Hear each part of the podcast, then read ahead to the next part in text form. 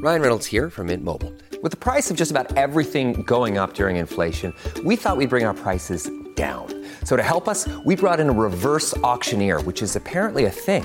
Mint Mobile unlimited premium wireless. Ready to get 30, 30, bit to get 30, bit to get 20, 20, 20, bit to get 20, 20, bit to get 15, 15, 15, 15 just 15 bucks a month. So, Give it a try at mintmobile.com slash switch. $45 upfront for three months plus taxes and fees. Promo rate for new customers for limited time. Unlimited more than 40 gigabytes per month. Slows. Full terms at mintmobile.com.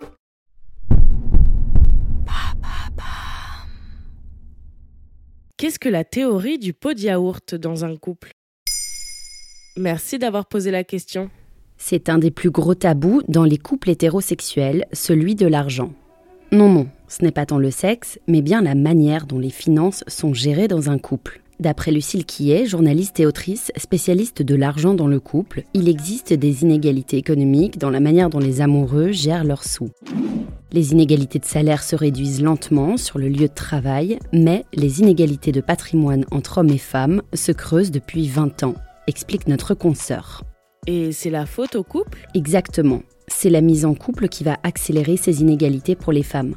En couple, on se répartit généralement les dépenses en fonction de qui gagne quoi. D'abord, rappelons que les hommes gagnent en moyenne 22% de plus que les femmes, d'après l'INSEE. Une inégalité qu'on peut imaginer retrouver dans le couple, même si l'échelle peut différer.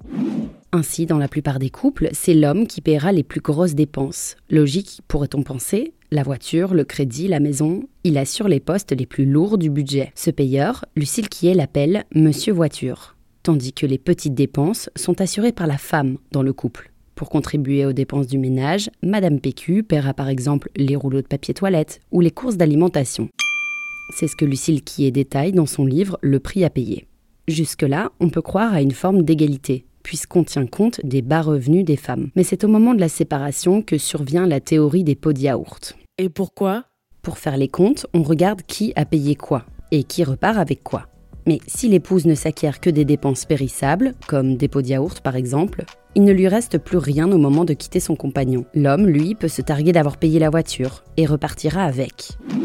Monsieur aura consolidé son patrimoine, tandis que Madame aura dilapidé le sien dans les dépenses périssables. Finalement, la mise en couple aura appauvri la femme. Mais comment faire alors? Briser le tabou et parler d'argent avec son partenaire. Oublier le quand on aime on ne compte pas. Au contraire, dans le respect de son partenaire, on se met à table et on regarde qui paye quoi. On se penche sur le montant des dépenses, mais surtout sur le type de dépenses. Et puis, il convient aussi de garder un compte à soi pour plus de souplesse et d'indépendance en cas de séparation. Même si cela peut sembler moins glamour, cela peut sauver des femmes coincées par l'argent.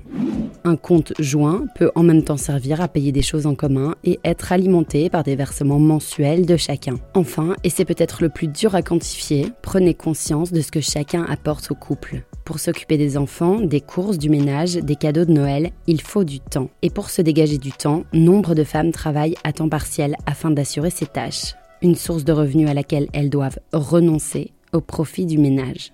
Attention donc à ne pas donner de son temps gratuitement. Voilà ce qu'est la théorie du pot de yaourt.